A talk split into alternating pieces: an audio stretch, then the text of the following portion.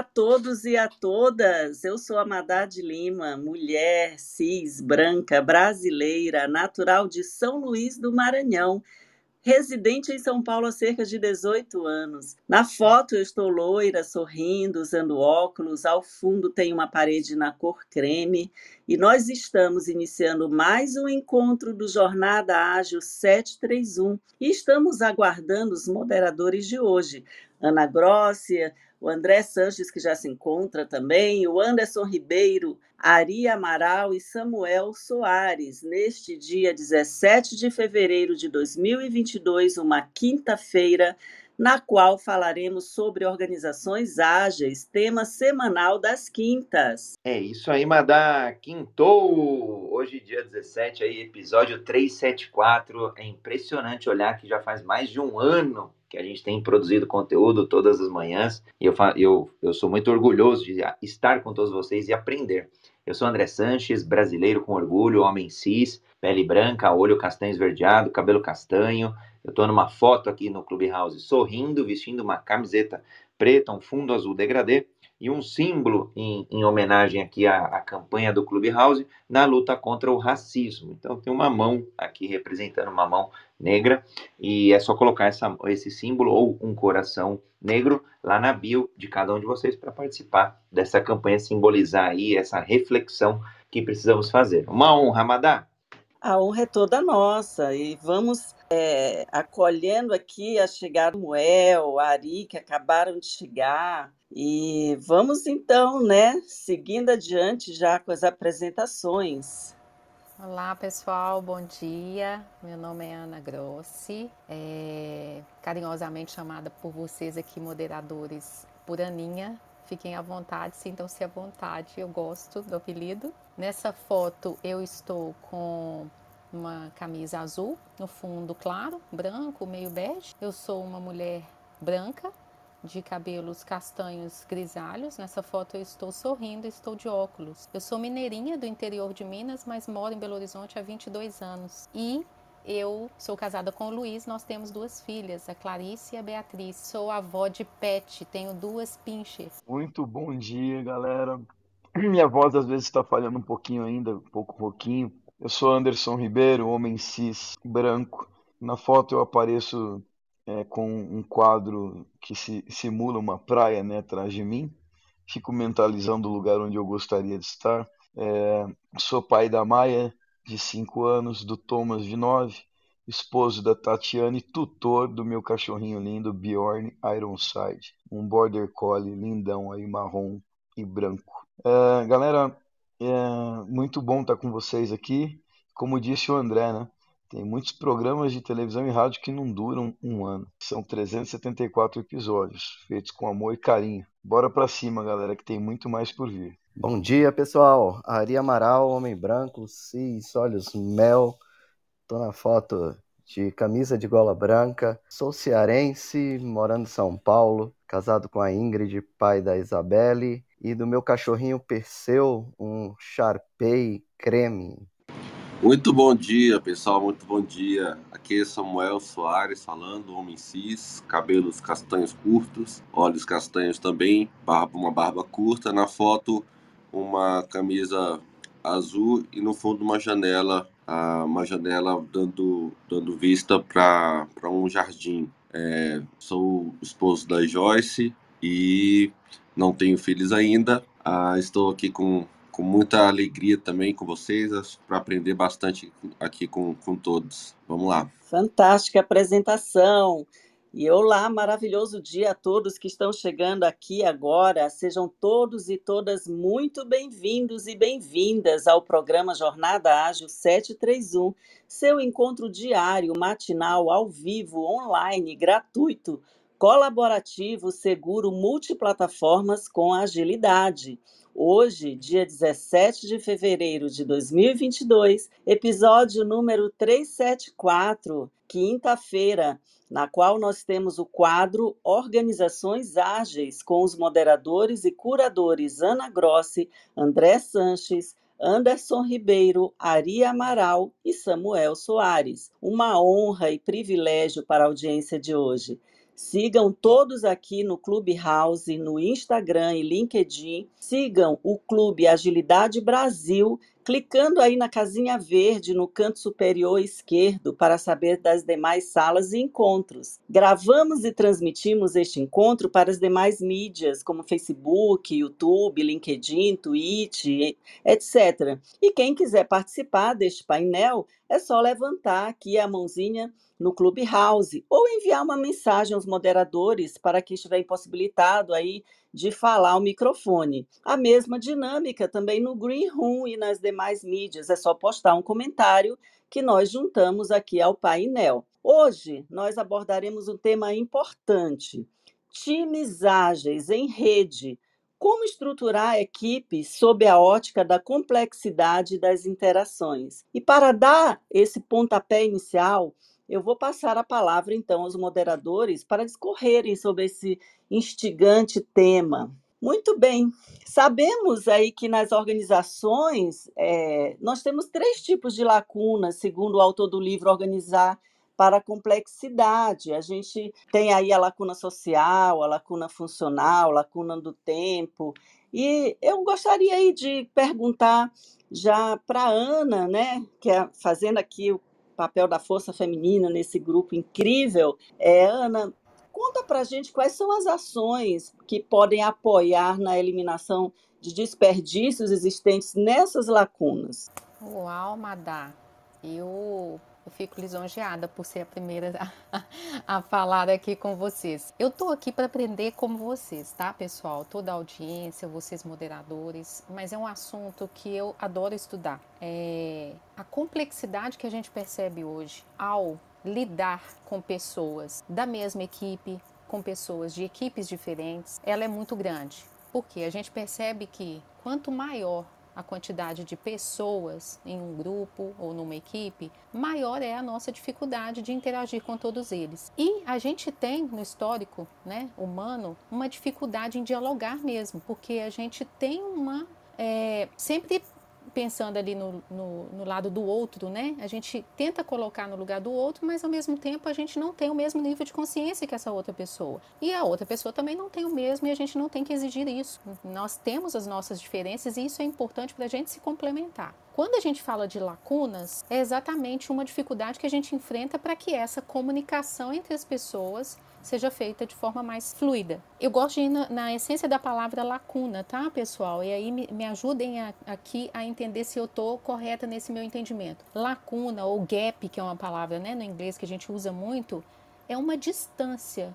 Eu gosto até de fazer analogia com um buraco. Se você tem que atravessar uma rua e aquilo tem um buraco muito grande, você tem que atravessar por outro lado ou tentar construir algo que te faça passar por cima desse buraco um vale, por exemplo, entre duas montanhas. Então, dependendo do tamanho dessa lacuna, quanto maior vai ficar mais difícil da gente atravessar. Então, levando para o lado aqui que o autor, que é o Nils, trouxe para a gente no livro, lacuna social, lacuna funcional e lacuna de tempo são espaços difíceis de serem atravessados e que tornam para a gente dificuldade, uma dificuldade maior ainda na comunicação dentro da empresa. Ações que a gente pode mitigar. Eu acredito muito nisso. Quanto mais conversas estruturadas a gente tiver dentro da organização, promover momentos de conversa estruturada e que saia dali como é, com ações concretas para mitigar essas dificuldades, essas lacunas, melhor. O problema é que as pessoas se sentem muito sobrecarregadas e acham que toda conversa é mais uma reunião. E não é bem por aí. Quando a gente faz facilitações de conversa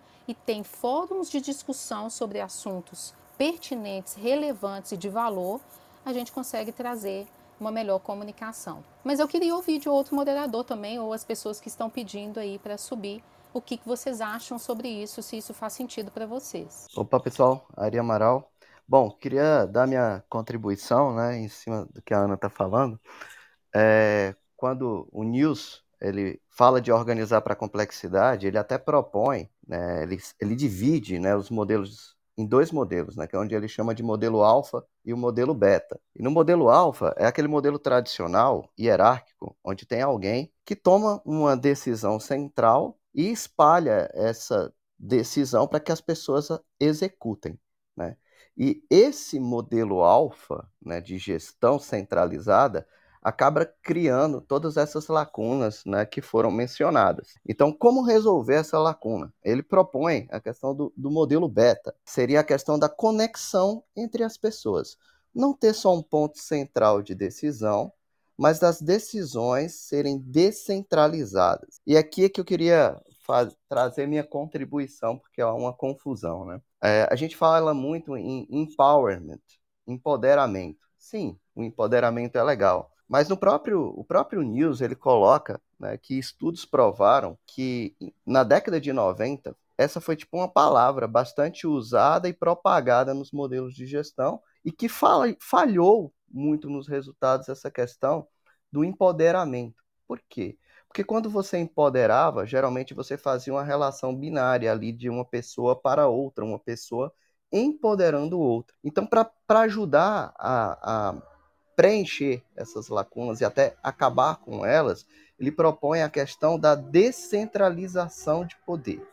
Né? E descentralizar não é assim, todo mundo faz tudo. Não. A, a descentralização, é, ela envolve né, a descentralização de atividades para poder providenciar uma maior autonomia às equipes. Então, isso, isso também não significa que todas as atividades precisam ser descentralizadas. Elas, elas podem ter atividades centralizadas, descentralizadas, mas a, questão vai ser como as equipes que interagem são conectadas entre si.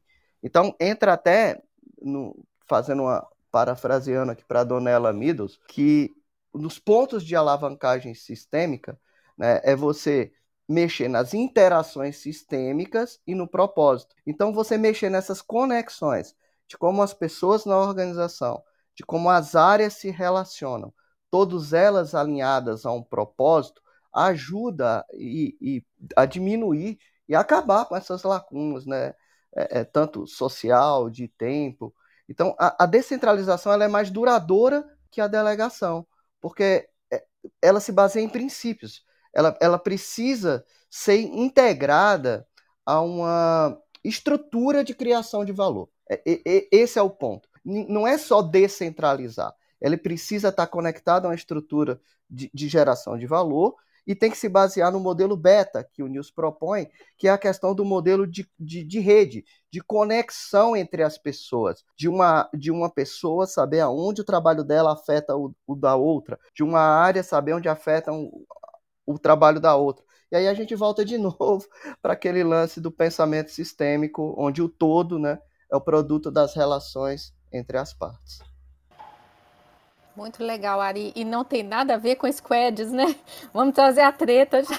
Não, é, aí, aí né, o pessoal bota na moda, aí chama squad, time e tal, mas isso já vem de anos, né? É, é, é como os times se comunicam e interagem entre si, é como as pessoas e áreas se comunicam é, alinhadas a um propósito comum, né?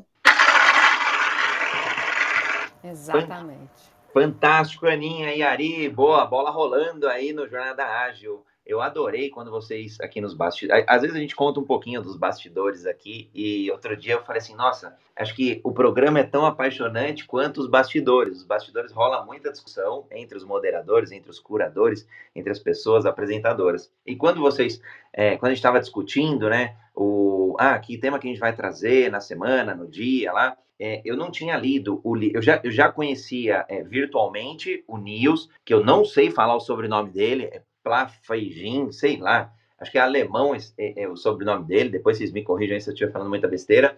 E, e, o livro me chamou muito a atenção. Então, depois folheando é, um pouco aí do, do que o Ari trouxe, do artigo que a Ana trouxe também, que é, é, exatamente esse modelo que ele propõe, aí a gente vai compartilhar. Então, o livro é, eu já, a gente já colocou aqui no, no Clubhouse, então o livro Organizar para a Complexidade, um best-seller aí internacional, e a gente está olhando é, o, o, a parte do, uma parte do livro, né, dentro do contexto de é, equipes em rede. Eu achei, eu achei fantástico, ele, ele é muito provocativo, ele é escrachado ali, é, tive a oportunidade de participar de, de, um, de uma reunião, de um encontro com ele, e, e ele, e ele mais, mais debochadão e tal, então ele traz é, para o dia a dia mesmo esses casos, né? Como é que como é que funciona, como que é o, o, modelo alfa, que é um modelo mais antigo, como é que é esse modelo beta, que é o que ele é o que ele defende, né? Ele mais outras pessoas ali na, na, na acho que Beta Codex, que é a empresa que ele que, que ele fundou, que ele representa, ou que ele está envolvido, que ele é sócio, enfim. E, e, eu achei bem bacana que o livro, esse contexto histórico, é, ele foi importante, obviamente, para a gente chegar é, onde a gente chegou. É, quando a gente fala de indústria, Ford, Taylor é, e outros tantos, foi importante porque era era mais industrial. Agora, não vivemos mais é, há 110 anos atrás, não vivemos mais há 100 anos atrás. Estamos em 2022, projetando já o futuro, 2025, 2030, cada vez mais rápido, cada vez mais dinâmico. E aí, quando a Ana trouxe essa, esse debate, falou: Poxa, tem três lacunas que são, é, é quando a gente começa a olhar, são tão óbvias. Mas assim, olha, existe uma lacuna social. Por quê? Porque lá atrás existiam quem está no topo, que são os pensadores, e quem está embaixo são os executores. É, e isso acabou criando, e, e, acho que eu talvez me espelho aí no, no, no, no racismo, é, me espelho em outras, outras tantas discriminações, a gente precisa reparar isso, porque a lacuna ela existe ainda, ela, ela é latente nas empresas. E, e muitas estão organizadas ainda num to, numa estrutura hierárquica, enfim, uma estrutura onde há um topo que é o topo que pensa, que produz, que direciona, é, e, e um, uma camada mais embaixo, né, é um, entre aspas, chão de fábrica, é, que só executa, né, é, que, é, que é, entre aspas, dupla aqui, é uma, uma camada burra. E aí a gente perde totalmente o poder do coletivo. Então, para mim, é, respondendo aí a primeira provocação que a Madá fez, na lacuna social a gente precisa quebrar, tocar fogo, é, acabar com essa é, é, estrutura de, de cargos, títulos, é, ir para uma estrutura de papéis, onde eles são trocados muito mais rapidamente. Então, eu, André, hoje eu estou um gerente de projeto aqui, mas sei lá, o projeto acabou daqui dois meses, eu estou um, sei lá, um outro, um analista de sistemas aqui, um, um, um, um sei lá, um product owner. Depois eu vou mudando e isso traz uma flexibilidade e para mim traz um, de uma forma mais flat, né, mais horizontalizada. Então, para mim, é, um primeiro movimento é transformar, é, de novo, hierarquias, outra, outros elementos organizacionais, outras estruturas, elas têm, obviamente, algum, algum quê de importância, mas para mim, trabalhar em rede, né, o Manifesto Ágil do RH fala muito sobre isso, é, redes colaborativas é, acima ou, ou mais do que hierarquias. Então, para mim, esse é, o, esse é o primeiro centavo de Bitcoin para a gente quebrar essa lacuna social. Agora, lacuna funcional, para mim, quebramos com, com... Opa, não, não ouvi aí. Bom, acho que foi, acho que foi alguma, alguma salva de palmas aí. Eu acho, não sei. Depois, ou, ou, pode ser, ou pode ser vaia também. Dá para a gente vaiar aqui se não foi legal a contribuição. É super aberto. É só o pensamento do André. E, e aí, para lacuna funcional, é, eu, eu, eu vejo muito assim a pluralidade, que hoje eu busco muito isso, mas há 10 anos atrás eu era um. Você ia falar um palavrão aqui, ó, pelo horário eu não vou falar. Mas eu era, eu era bobo, porque eu buscava meus semelhantes. Eu buscava as pessoas que pensavam igual a mim.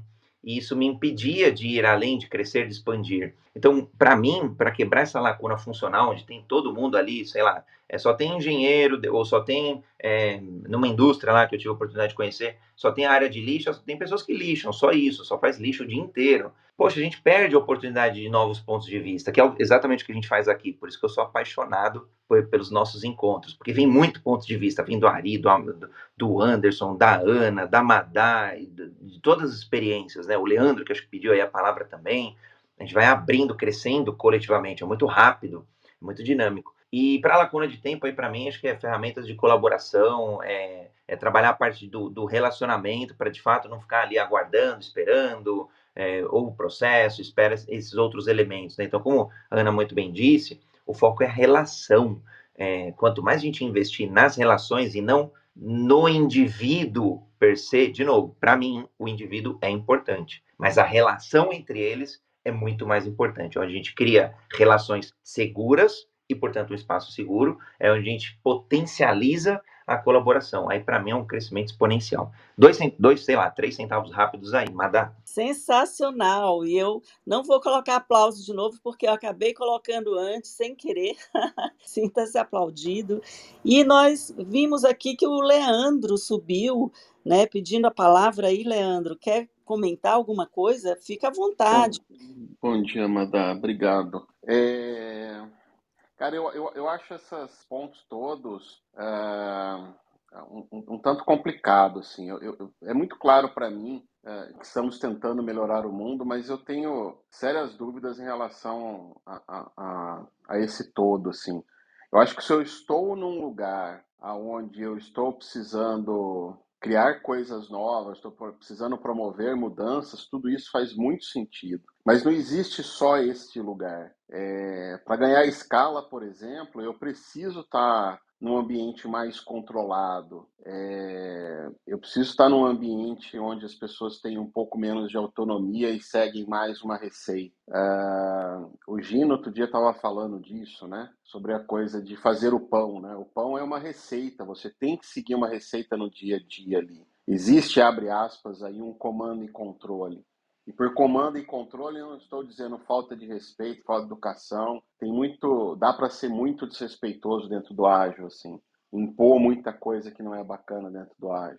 É, então, acho que existe um lugar onde isso tudo faz muito sentido. É, existem lugares que eu acho que, que, que, o trabalho tem que ser feito de uma forma diferente. É, acho que nem 8, nem 80. É, se fala muito de querer autonomia, querer isso, querer aquilo, mas você olha dentro das empresas, a maioria das pessoas não querem o risco que o empreendedor tem. Uh, elas querem a autonomia, o direito de fazer, mas não querem ter o risco que o empreendedor tem. Isso é um outro tópico. Uh, estudar, estu, pegar um livro desse, estudar, eu acho muito bacana para você entender, muitas vezes até o ambiente que você está e como é que ele se comporta, dada a estrutura que foi montada. Mas também não é uma coisa simples você chegar lá e mudar isso. Isso me parece mais natural quando a empresa já emerge de alguma no, no, naquele momento que ela é uma startup, ainda naquele formato, uh, do que você tentar impor uma mudança depois que ela já tem um certo porte. É, é, tem. Eu, eu, eu, não sei, me, me, parece que esse assunto ele, ele traz um romantismo todo, mas a aplicação dele no dia a dia, o jogo jogado ali do dia a dia, não é algo, não é algo tão simples assim. Leandro, bom dia. Não é simples mesmo. Mas fica a sugestão para você ler o livro Humanocracia, tem vários exemplos lá de aplicação dessa realidade, mas não é fácil, tá? Quem fez, fez na raça, quem fez acreditou de verdade, com patrocínio, geralmente de cima para baixo. Bom, é... pessoal, eu troquei o link aqui, tá, Madá? Já tomei a liberdade de trocar o link, não é mais o do livro, eu coloquei aqui os slides, onde tem uma consolidação mais palatável tá? Para vocês é, que têm curiosidade em entender sobre o livro, Organizar para a Complexidade, e aí ele tem um entendimento assim um pouco mais é, digerível. Uma coisa que eu gostaria de pontuar sobre o autor o André já trouxe aqui, ele é meio debochado, ele é contra a gestão, ele é uma pessoa que se intitula como é, exorcista da gestão. Eu tive um certo pré-conceito dele quando assisti um TED Talk dele, mas é, se você tiver o mesmo sentimento que eu com relação a ele, esquece ele e se apegue ao conteúdo. Foi assim que eu consegui estudar e entender o que ele traz de valor para a comunidade ágil, tá? Porque se a gente for apegar ao jeito da pessoa, a gente nem lê o livro, porque a gente meio que deixa isso para lá. Então é só um ponto de atenção, quem tiver essa impressão dele como eu tive no início, deixa isso para lá e pensa só no conteúdo aqui, como ele pode agregar valor para você no dia a dia. Vamos seguindo aí, Madá. Eu ia pedir uma ajuda aqui rapidinho eu queria saber como que, como que fala o sobrenome dele, do Nils, porque eu não, eu não consegui ainda, não descobri como. Não sei se alguém sabe, é, para mim é um mistério ainda. Depois eu vou procurar para ver se ele apresenta em alguma TED Talk o nome dele, e aí a gente fala com a comunidade. É, eu vou falar na lembrança, acho que é Nils Pliffin, mas vamos, vamos confirmar também, né? Bem complicado mesmo o sobrenome, né, gente? Estamos aí quase chegando no nosso reset de sala. É, eu acho que. Uma da, só, só um minutinho, perdão, deixa eu fazer uma pergunta. Ele teve aqui no Agile Brasil de São Paulo ou eu estou confundindo? Ele teve. teve. Ah, então, então eu conheci ele pessoalmente, tomei o, cerveja. O, o Leandro, ele, ele, ele, vivia aqui, ele, ele, o Nils era um cara que deu bastante tempo de treinamento pela AdaptWorks, né, junto com o Manuel Pimentel também, é, tá assim, lá pelos meados ali de 2011, 12, 13, ele, ele dava bastante treinamentos aqui. Ah, cheguei a tomar cerveja com ele no Agile Brasil de São Paulo, então. Mas a gente, o, o, foco foi tomar cerveja, né? Não foi falar de, de nada do gênero. Galera, queria aproveitar um ponto e eu achei que o Leandro tocaria no assunto aí, né? É, mas se não tocou, ele já está aqui, depois ele pode comentar alguma coisa. Acho que quando a gente pega o aspecto do descentralizar o poder que o autor aborda no livro, né, que, que, a gente está discutindo hoje, é, o Leandro, em algumas discussões aqui, já trouxe o tema que o próprio, próprio Don Heinersen também usa no livro lá do Flow é, sobre desenvolvimento de produto, e ele fala um pouquinho sobre essa questão da gente fazer é, estabelecimento de restrições habilitadoras. Né? Então, à medida em que eu tenho risco controlado, não faço uma revolução é, na maneira como esses poderes são descentralizados para as estruturas é, de times, à medida em que eu vou fazendo isso de maneira evolucionária, como, por exemplo, propõe o Kanban, eu não quero mudar a discussão para framework ou metodologia ou método, mas o fato é que essa é a proposta do Kanban. Eu acredito que isso pode ser é, experimentado de uma maneira evolucionária, gradativa, e se algo der errado, repensada, sem que a gente tenha tanto prejuízo ou uma ruptura no modelo de trabalho vigente na, na, na organização. Então, quando propomos uma mudança, eu acho que essa mudança não tem que ser pensada como algo que tem que acontecer do dia para a noite, de maneira abrupta, nem sem os cuidados é, com a gestão do risco envolvido na mudança que essa mentalidade, essa mudança de mentalidade vai causar, é, e sempre gerenciando o processo de mudança aos pouquinhos. Se isso acontecer e na prática se mostrar algo fun funcional, que está dando certo, continua o movimento. Se não estiver dando certo, aí eu acho que o Leandro tem um ponto muito legítimo, as empresas que não são, pelo menos, é, é, entidades filantrópicas têm um motivo de existir. Se elas não estiverem dando lucro, não estiverem dando resultado, é natural que essa, essa rota seja corrigida. Isso é parte até do modelo de funcionamento de qualquer negócio. Então, eu acho que é legal colocar essa luz, né? Não precisa fazer de uma hora para outra, não precisa insistir se não estiver dando certo. Faz aos pouquinhos, faz devagar criando restrições habilitadoras que habilitam a mudança de maneira evolucionária, né? Fica aí uma sugestão. Aí é legal só comentar a questão da restrição habilitadora, porque ele restrição e habilitadora parecem duas coisas que vão em caminho muito muito distinto, né? É, o Knevin ele trata um pouco disso daí e é muito bacana entender essa questão da, das restrições, né? Existem restrições de governança, existem espaços que não têm restrição nenhuma, existem espaços que têm restrições rígidas. As restrições de governança, elas são muito comuns no dia a dia de projeto ali, né? Eu tenho um budget que eu posso gastar para esse projeto, eu posso gastar um milhão de reais nesse projeto, eu tenho cinco, seis pessoas que estão disponíveis para trabalhar nesse projeto, é, existem regras da CLT, é, é, existe o Código Civil, Uh, uh, depende do mercado que você está trabalhando, mercado financeiro, engenharia, você vai ter outras restrições ali que você vai ter que observar. É, é de novo só esse romantismo em cima da palavra autonomia é, é que, que, que, se traz e, e, e, que eu fico preocupado. É, essas restrições são necessárias, né? Existem alinhamento que você precisa ter. A hora que você traz isso, as pessoas falam: ah, normal, isso aí tudo bem, todo mundo sabe. Mas o, o romantismo me preocupa. Quando você está bem alinhado sobre onde você precisa chegar e quando as restrições habilitadoras estão postas ali, dentro deste campo, dentro desta zona, você consegue deixar as pessoas livres para que elas é, ajam da forma que elas quiserem agir. Uh, e por que, que isso é importante? Porque ali você cria um ambiente que ele é seguro para falhar. E não seguro para falhar no sentido de que ninguém vai levar bronca se der errado, mas seguro para falhar no sentido de que se tudo ali der errado, a empresa não vai falir, ninguém vai morrer. É, você está dentro de um campo aonde ah, se as coisas não funcionarem, você sai vivo do outro lado. Então, é questão de custo mesmo, né?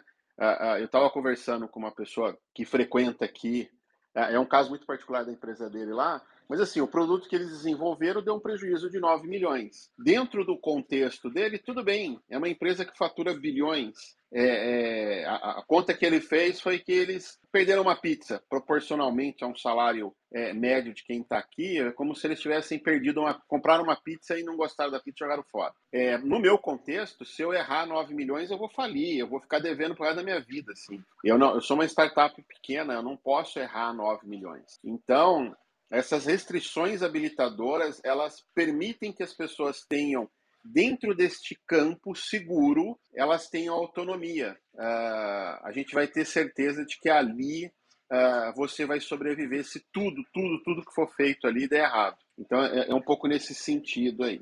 E aí, Anderson, eu concordo contigo que tem a ver com empresas que ganham dinheiro, mas se você está trabalhando numa ONG, não só dinheiro, como outras restrições aí também são, são, são, são válidas, né? Então, é, é, é um conceito bem amplo esse. Ô, Leandro, é só complementar, a questão do modelo do News, ele, ele, ele coloca nessa questão de modelo alfa e beta, como, olhando até para a linha do Kinevin, né, como o modelo alfa, onde trabalha bem dentro do complicado, tá? De, dentro do claro, ele trabalha bem com previsibilidade, e ele coloca essa questão do modelo beta e de trabalhar para a complexidade, principalmente em cima do trabalho de gestão do conhecimento. Então, assim, a gente acaba falando a mesma coisa. E ele coloca que, em cima de trabalho do conhecimento, é o trabalho de redes, que você só pode combater a complexidade não com previsibilidade, mas que você precisa combater a, a complexidade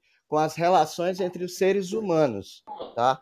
Então, quando, quando você coloca a questão das restrições, ele coloca também, é, ele diz basicamente a mesma coisa quando ele coloca que Mercados complexos exigem descentralização combinada com coordenação, semelhante àquela do mercado. Então, é, é, é, é até a frase que eu tinha colocado: você não descentraliza, ou não diz, ó, oh, se comunica todo mundo. Não, você precisa ter realmente um, um senso de coordenação ali, e o que ele coloca também é que o desenvolvimento do trabalho individual não resolve problemas complexos, que você tem que trabalhar o coletivo, você tem que trabalhar o trabalho de equipe, a motivação do grupo, o propósito do time, né? a resolução de conflitos com a participação de todas as pessoas interrelacionadas tomando decisões, investigando, agindo. Então, é, é, cara, é, é basicamente né, formas diferentes de falar a mesma coisa. Pausa dramática para nosso reset de sala. Muito bem. Agora faremos o nosso reset de sala aqui, pontuando onde estamos. Estamos no programa Jornada Ágil 731, seu encontro matinal com agilidade. Hoje, dia 17 de fevereiro de 2022, episódio 374, quinta-feira. O tema de hoje é organizações ágeis e hoje o assunto é times ágeis em rede. Como estruturar a equipe sob a ótica da complexidade das interações. Estamos aqui com os moderadores é, Ana Grossi, André Sanches, Anderson Ribeiro, Ari Amaral, Samuel Soares e o Leandro, que subiu aqui para falar conosco, né? Até o presente momento, nós já falamos aqui das lacunas sistêmicas, né? Pelo viés aí do, do, do autor do livro Organizar para a Complexidade, e foi bastante acalorada aqui as, os comentários, né? As pessoas estão é, comentando aí nos bastidores. Fiquem à vontade para subir na sala, perguntar. Quem não puder falar, você tem aqui o direct, que você pode mandar uma pergunta para um dos moderadores aqui. E nesse momento a gente vai aprofundar um pouco mais essa discussão. Eu gostaria, Ari, você que falou por último aí, eu fiquei muito interessada em ouvir de você sobre essa rede estruturada em células, né? Essa organização em forma de rede. Qual é a grande diferença entre equipes e grupos de trabalho, departamentos e células, né? Como que a pressão por pares e a transparência de informações são essenciais para o funcionamento de times é, integrados, times transfuncionais. Você poderia falar um pouco para a gente é, sobre é, esse tópico? Legal, Madá. É, excelentes pontos aí, né?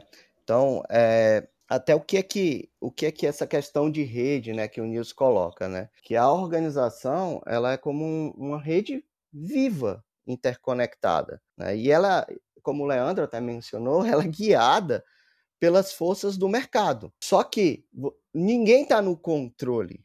Ao mesmo tempo que ninguém está no controle, todos estão no controle. Então, assim, todos têm responsabilidade de, bem definidas dentro dessa rede. Então, é a questão de você ter o seu o mapeamento de competências, é você saber qual é o, teu propósito dentro do sistema, é você ter configurações de times bem definidos. Aí você falou na questão de grupo e time de trabalho, né? A gente tem um romantismo dentro da agilidade de achar que todo mundo é time ágil, squad. Eu parto sempre do pressuposto que quando a gente começa um trabalho, a gente tem um grupo, um conjunto de pessoas que estão é, colocalizadas ali, começando a se conhecer. E aí a gente vai para um processo de formação de time, que aí seriam essas pessoas alinhadas, trabalhando, conectadas, cada um com as suas responsabilidades dentro do sistema, combinando suas competências, combinando seus talentos para resolver um propósito comum. Então, esse seria o meu conceito assim de time. E aí a gente pode trabalhar pensando o que é que nós vamos fazer a cada dia, o que é que a liderança vai fazer, quais são a, a, as regras sistêmicas que a gente vai colocar para impulsionar esse trabalho de formação de time, da gente a cada dia ser mais autorresponsável, ter mais visibilidade sistêmica do trabalho do outro, trabalhar mais colaborativamente. E aí tem N mecanismos né, que a gente utiliza até mesmo dentro da agilidade, até mesmo no processo de team building. E aí, quando o Nils propõe essa questão da rede interconectada, você vai até lá no Management 3.0 ou, ou, ou, mais além, né? Você tem a questão dos personal maps das pessoas. Por que, que a gente compartilha os nossos personal maps? Para a gente entender como cada um pensa, quais são suas competências, o que cada um gosta de fazer, para poder combinar, para poder se relacionar.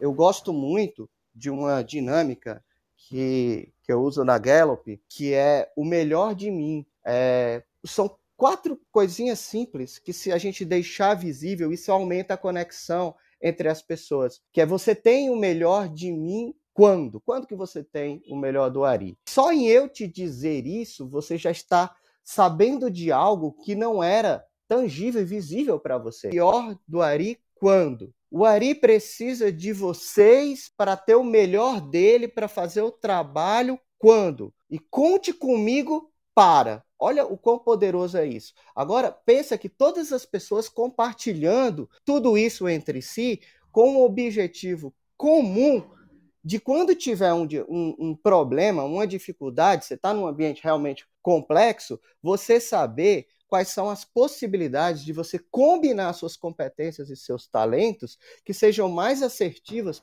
para poder resolver um problema. São hipóteses, mas de tanto você pivotar, trabalhar dessa forma de rede, de conexão, respeitando as diferenças entre as pessoas e combinando essas diferenças, você entra num processo de formação de time e vai habilitando esse processo de trabalhar em rede. Eu também gosto muito dessa ideia de trabalhar em rede, porque eu, eu não acho assim que isso é romantismo, não. Eu acho que isso é, é necessário, inclusive, mesmo numa, numa padaria. Né? Porque fazer pão requer sim uma receita, né? É simples fazer pão, mas fazer uma padaria, uma padaria de sucesso que é um negócio, ali já, já se torna complexo. Você tem, é, você tem comunicação, interações que precisam ser feitas ali que não são, é, não são tão receita, né? E requer inovação, você ter um negócio de sucesso. E a inovação, ela preconiza você trabalhar de forma mais lateral, quando tem muita, muita hierarquia, né? Quando se, a gente trabalha em, assim, na, na, na visão é, hierárquica demais e com muitas restrições, a inovação ela, ela também fica restrita, né? Ouvir as pessoas que executam é, e, e trazer as pessoas que executam para também serem pensadores juntos, né, é, vai favorecer também a inovação. E quando a gente trabalha com essa nessa lacuna de tempo e a funcional, né, principalmente a de tempo aqui, que é, ah, eu penso e você só executa. É, a gente deixa a inovação de lado, o negócio para de funcionar. Então, eu vejo é, eu vejo que dentro de uma mesma empresa, dentro de mesmo, uma mesma organização, a gente vai ter procedimentos que são simples, que vão sim requerer algum tipo de receita, alguma padronização, mas o negócio em si e as interações entre, entre as diferentes funções que vão formando essas redes é, precisam ser repensadas, né? precisam ser feitas de forma mais, uh, mais inteligente. E eu acho que essa organização em rede ela é mais inteligente. O Ari, o velho streaming seria um, um, um desses modelos ou, ou eu estou misturando muito? É, faz sentido, Leandro, desde que você mapeia a cadeia de valor né, da forma sistêmica realmente, né? Entender de onde cada elemento impacte um no outro para você entender como é que funcionam as coisas para poder tomar decisão. Não como às vezes eu vejo que as pessoas falam que estão mapeando cadeia de valor, mas os caras dividem ali em partes e bota cada um tomando conta da sua parte da rede, né? Então, digamos assim, isso não é você trabalhar em rede. Pegando um gancho aí do, do Samuel, né, a, toda a organização já está conectada em rede, né? É, só que muitas é, eles não se permite que você opere como rede. Como é que a gente não permite? Justamente com métricas de bonificação individual, é, simplesmente com departamentalização, com restrições muito fortes que te limitam a ficar dentro de uma caixinha, como a nossa própria CLT, né? Então, todas essas regras, até que o, o, o, Aí vem do modelo lá do MacGregor, né, de geração X e geração Y, foi criado para essa geração onde assumia que as pessoas precisam de direção para tomar decisão. Então, você criou muitos mecanismos de controle. Eu, eu, eu não sou nem 8 nem 80, Leandro. Eu acho assim que, que para você habilitar uma organização para trabalhar em rede, precisa de tempo precisa desenvolver as competências, precisa ter uma transição. Quando você faz essa transição brusca, não dá bom. Isso aí eu já, já vi muito acontecer. Quando você dá autonomia para quem nunca fez, vai travar, porque a pessoa não tem a habilidade necessária. Então, é uma questão de, de uma proposta, vamos dizer assim, de você no mundo complexo que a gente está, cheio de interações, que a gente tem uma predominância de um modelo em rede sobre um modelo hierárquico. Porém, em alguns pontos faz sentido, ao meu ver, ainda usar a questão um pouco da hierarquia ali para você fazendo uma descentralização de poder. Note que eu não estou falando mais na questão só do empowerment, que a gente, a descentralização, ela, ela afeta o sistema inteiro e não só uma, uma pessoa ou outra. Mestre Ari, você comentou na tua fala anterior no, sobre o team building. A gente fez um, só para complementar aqui para a audiência que quiser ir além, fizemos um episódio dentro do programa Jornada Ágil 731, é o episódio 225 Team Building, a gente falou do modelo de Tuckman e aí os cinco etapas, é, o forming, a formação do, das equipes, o storming, a tempestade ali, o, o confrontamento, o norming e depois o performing, a performação ali de um, um, um flow da equipe ali em alta performance e o adjourning, ou seja, a dissolução da equipe. Então, cinco etapas ali, os cinco estágios de desenvolvimento de equipes do modelo de Tuchman. Vale a pena aí ouvir e ver de novo esse episódio. O Ana, eu adoro a sua definição de empoderamento. Eu não sei se você comentou aqui, porque eu acho que ela quebra um pouco o entendimento geral. É, eu até nem comentei hoje, não. Legal você trazer esse assunto, é, Leandro, porque em outra oportunidade a gente teve um momento juntos, né, numa talk que a gente fez, e que eu disse que para mim a tradução de empowerment é, ficou muito ruim para nós. Né, que usamos da língua portuguesa, porque ficou uma questão de empoderamento, da poder e isso não me agrada. Eu acho que fortalecer é melhor para a gente, sabe? Quando a gente fortalece as interações, fortalece as redes é, e dá às pessoas poder de tomada de decisão dentro de circunstâncias bem, muito bem pré-definidas, como a Ari trouxe. E eu gosto muito do modelo da gestão orgânica que traz é, a definição de acordos, né, as restrições muito bem claras para as pessoas exercerem autonomia. E eu gosto de falar também, né, Leandro, que a autonomia por si só ela pode virar anarquia.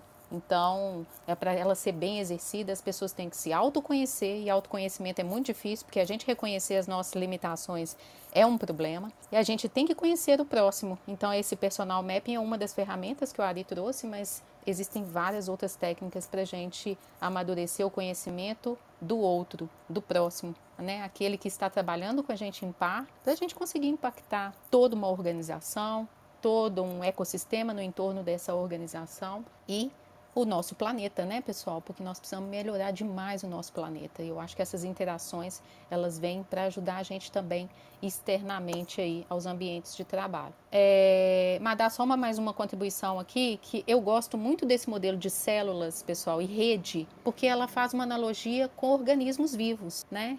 E a gestão orgânica, que eu defendo muito, e a autogestão é uma linha de trabalho minha, que eu acredito porque eu aplico isso no meu dia a dia de trabalho e vejo sucesso sim, são sucessos evolucionários, como o Anderson trouxe, e eu gosto dessa palavra porque a gente não está aqui para fazer revolução mesmo, que não existe isso, não tem como fazer isso, a não ser que você jogue tudo e crie uma empresa nova. É, esse modelo ele faz analogia com o nosso organismo, né? Então os nossos órgãos, por exemplo, de que eu, minha cabeça está doendo muito, eu sei, meu estômago não está legal porque eu ingeri lactose, eu sou intolerante à lactose. Eu fui teimosa e fiz algo que contra o meu sistema, o funcionamento do meu sistema. Outra coisa é você sentir dor em alguma determinada parte do corpo que reflete um outro órgão. Então os órgãos, células e tudo que compõe ali estão funcionando de forma integrada.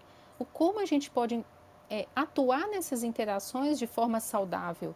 Isso vale para as organizações, porque nós estamos falando de empresas que se comportam é, e se estruturam de forma a melhorar essas interações e eliminar ao máximo essas dependências que a gente cria no dia a dia. Então, falando em ferramentas, tem uma ferramenta muito legal que é o loop causal. A gente pode usar ferramentas de mapeamento de causa e efeito nessas dependências que a gente tem. Então, depois eu quero até colocar o link aqui se a gente ainda tiver tempo, vou procurar aqui uma ferramenta muito legal, que ela é online, é web, que você pode ir montando onde uma mexida no sistema pode causar impacto em outra parte do sistema.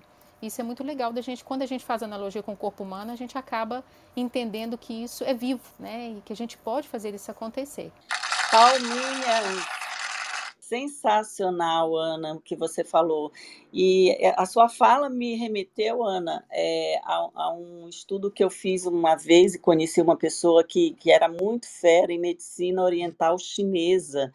E é impressionante é, quanta analogia a gente pode fazer desse conhecimento, porque na medicina oriental chinesa eles tratam exatamente dessa combinação, desse trabalho em equipe de todos os órgãos conectados com os elementos terra, água, fogo e ar, enfim, é, é um papo assim para um outro programa, porque puxa muitas, né, muitas pontas, muito, muitos subtemas, assim, eu acho que a gente tem que criar aí depois um dia só para falar desse tema e conectar com essa temática de hoje, falando dessa complexidade e Está muito interessante aprender com cada um de vocês. Eu estou empolgada aqui.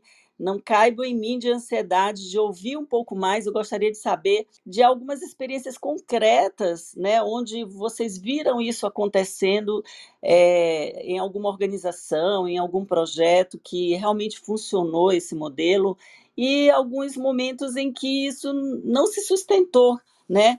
É, o, o, Leandro falou muito bem que às vezes a gente imagina esses modelos é, e, que, na verdade, na prática não é bem assim, tem muitas barreiras. assim. Tem algum caso, Leandro, onde você viu isso, é, uma tentativa de implementar e não deu certo, ou o, o contrário, um lugar onde já funciona? Eu, eu, eu, eu, eu, eu acho que, para mim, assim, Uh, e aí eu posso estar errado, acho que o Ari, a Ana podem trazer aí, o Anderson, outros casos, é, mas eu vi, me parece que é muito mais funcional em lugares menores ou lugares que começam dessa forma do que em grandes empresas, assim, eu, eu, eu, eu desconheço casos uh, onde uma grande empresa conseguiu, a hora que você tem 10 mil colaboradores ali, você conseguir se organizar dessa forma, alinhar as pessoas para que tudo isso funcione dessa forma, assim. É, vou adorar ouvir da Ana aí, do, do, do, do Samuel, do Ari, do Anderson, é, casos diferentes, assim. Agora, é, o, o, medo maior que eu tenho é, é, do romantismo, assim. Aí eu vou pegar um exemplo bem bobo, ele, ele chega a ser esdrúxulo, assim, mas aconteceu, eu vi acontecendo. É, é uma fintech, ela não existe mais hoje, ela foi, ela foi comprada. É, mas em um determinado momento eu estou lá dentro dela e, e, eles tinham uma estrutura lá dentro onde tinha. E aí, discussão à parte se isso é bom ou ruim, mas eles tinham uma equipe de desenvolvimento e uma equipe de sustentação. E a grande dor era uma menina que cuidava da equipe de sustentação, ela tinha uma dor legítima e grande lá dentro, é que o time de desenvolvimento, essa coisa da dessa autonomia toda, não sei o que, eles criavam produtos usando ali, cada produto, ah, pô, vamos experimentar esse framework JavaScript, vamos experimentar isso, experimentar aquilo. E a sustentação depois disso estava ficando muito difícil, porque você tinha muitas tecnologias diferentes ali. E, e, e, era um tabu dentro da empresa dizer que não podia fazer dessa forma, que isso trazia consequências. Né? É, onde o próprio Manifesto Ágil diz ali que tem que ser sustentável ao longo prazo e aquilo estava claramente não sendo sustentável. É um exemplo bobo, mas é, é, eu acho que o maior medo que eu tenho é do romantismo, é das pessoas olharem para isso com ansiedades pessoais, com, com um certo romantismo e esquecerem é, que isso precisa ser sustentável ao longo prazo, né? Tá, tá inclusive lá no, no Manifesto Ágil. Então, é, é, é, é um pouquinho disso, assim. Opa, queria pegar esse gancho então aí, Leandro. Eu também, assim como você, tenho receios em relação a esse romantismo. Tenho certeza que ninguém aqui nessa sala em particular tem esse romantismo na cabeça, mas tem muita gente que está sendo abordada pela primeira vez com o tema e pode cair nessa cilada, né? Da inocência, da paixão pelo tema, de como ele é bonito, a proposta, e acabar fazendo, metendo os pés pelas mãos aí. Falando sobre um caso prático que não é completo em toda a proposta trazida pelo autor, mas assim, é, que tem um pouco disso, que usando mentalidade de flight levels, né? Onde criamos é, lá agendas para conversas que criavam relações com é, discussões não de cargos, mas de, de, assuntos estratégicos, táticos e operacionais, inspirados no modelo do Klaus Leopold, do Repensando a Agilidade. É, a gente lá no BTG Pactual, no, nesse um ano que eu tive lá no ano passado, a gente tinha uma cultura de ter roadmaps de produto definido basicamente pela opinião dos heads de cada área de produto que vinha de grandes bancos. O BTG é um grande banco, mas era um banco de investimento e abriu para varejo no ano passado. E esses heads vinham já com uma ideia pronta de como desenvolveria os seus produtos nos próximos anos. Eles não estavam escutando o mercado, eles não estavam escutando muitas vezes as pessoas. Eles vinham com muita experiência de fora e trazendo aquilo que eles acreditavam que seria importante para ter com o perfil do BTG. É, à medida em que as coisas foram evoluindo, o BTG decidiu adotar o framework Fit for Purpose, que tem como uma das suas é, premissas escutar o cliente, entender o propósito pelo qual ele nos procura, como ele nos avalia, que nota que ele deu e por quê. Começa a entender os critérios de adequação, tem métricas de, de sucesso do cliente, tem métricas de saúde do negócio, tem métricas de vaidade essas coisas combinadas, botadas no liquidificador, eram estudadas. E aí, nós que tínhamos acesso imediato a esse dado, subíamos para conversar nessas agendas que foram criadas para dizer: olha, eu acho que a gente tem que rever esse roadmap aí. Não é só mais uma questão da experiência que o Red traz, é uma questão de como o mundo está evoluindo muito rapidamente e o cliente está se manifestando para nós. Como os dados estão falando o que é importante a gente fazer agora de alteração. Vamos repensar um pouco esse roadmap e a abertura começou a acontecer de uma coisa que antes era relativamente hierarquizada, com a criação dessas agendas, dessas conversas que habilitaram relações. E por meio de mecanismos de escuta e observação do comportamento do cliente, a gente começou a ter é, um pouco disso que é preconizado nesse livro, do ponto de vista de descentralizar a tomada de decisão e trabalhar é, como células né, que se complementam de maneira orgânica para poder participar de todas as agendas. É um, foi um embrião num, num, bem longe do que propõe o autor do, do, do, que seria o ápice disso.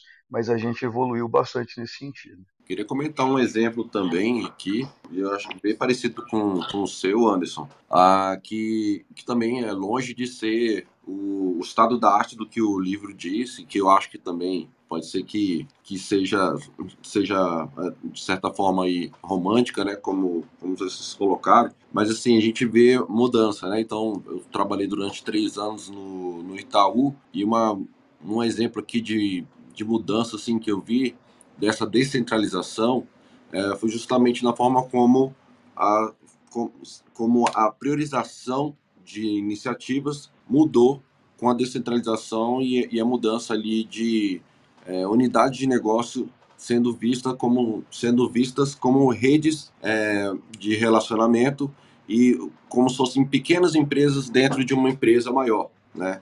Então você tinha negócios como são vários negócios, né? Essas unidades de negócio começaram a ser, ser organizadas ali, juntando é, negócio, tecnologia e, e vários outros outros pontos, todos em, um, em, uma comunidade só, e elas começam a ser é, mais, mais autônomas nas suas decisões. Antes, como é que era o modelo?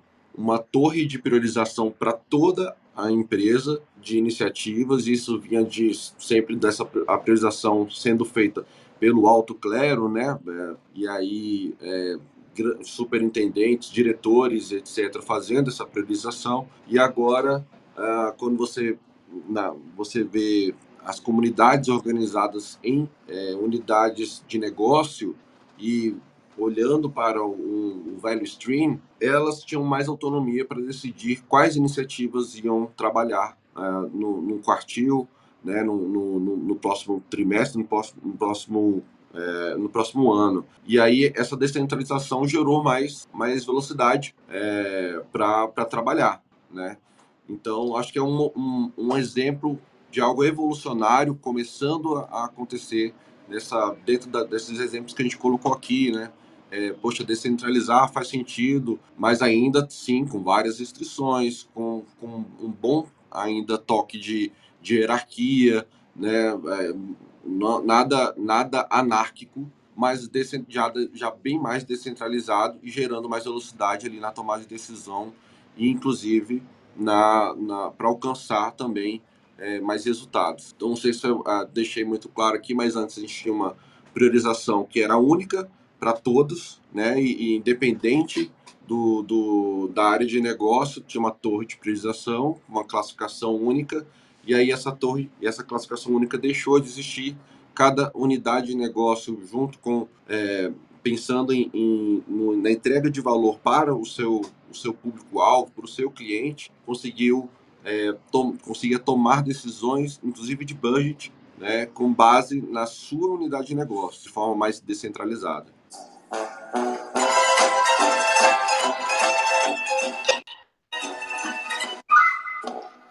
Estamos chegando ao final do nosso encontro de hoje. Eu acho que a gente precisa agendar um outro dia para dar continuidade a esse tema tão maravilhoso que né, gerou aí tantas, tantos comentários, né, interações entre os moderadores e com certeza a gente vai retomar em outro dia. Vamos agora para as nossas considerações finais, um momento importante onde a gente abre aqui para que cada moderador possa agradecer, possa deixar um último e sucinto ponto, recado aí para a audiência, né? Então passo a palavra aí para o André ou para a Ana, quem quiser puxar essa é, essa consideração final, por favor. Vou puxar, Madá. Já vou fazer o convite aqui é, para que quinta-feira que vem a gente dê continuidade a este tema. Quinta-feira que vem, dia 20, e me perdi aqui no calendário. Dia 24, então que a gente continue aí no dia 24 a debater esse tema. Eu achei apaixonante. Meus parabéns,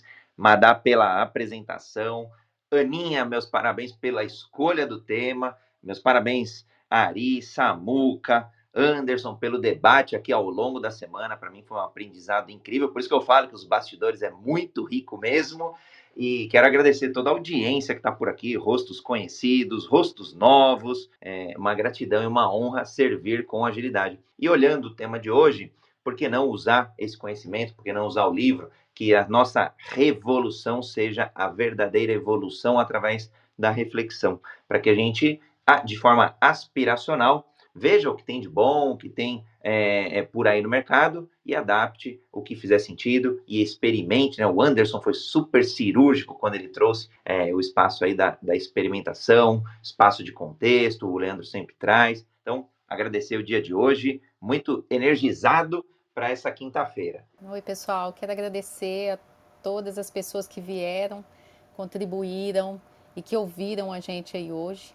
É, em especial o Fábio, que me parece que o Fábio é a primeira vez que ele está aqui conosco. Tem um símbolozinho, tá? Para quem não sabe, que é de. Como é que é esse símbolo, gente? De um fogo de artifício, alguma coisa assim? É um símbolo festivo, de festivo. que ele está no aplicativo Clubhouse há menos de sete dias. Seja bem-vindo, Fabião. Muito legal. E é, quero agradecer a esse time ágil que nos bastidores eu joguei a bomba todo mundo estudou e fez o para casa.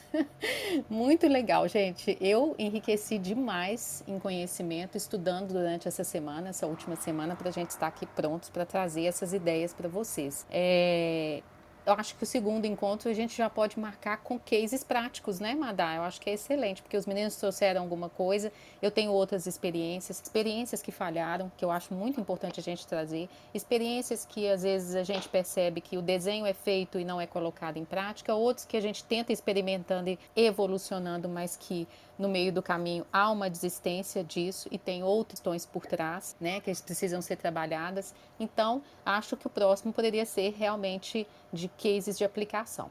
Pessoal, um muito obrigada e um bom dia a todos. Bom dia. A é, gente, eu acho. Opa, é, esse tema é muito, muito legal, muito.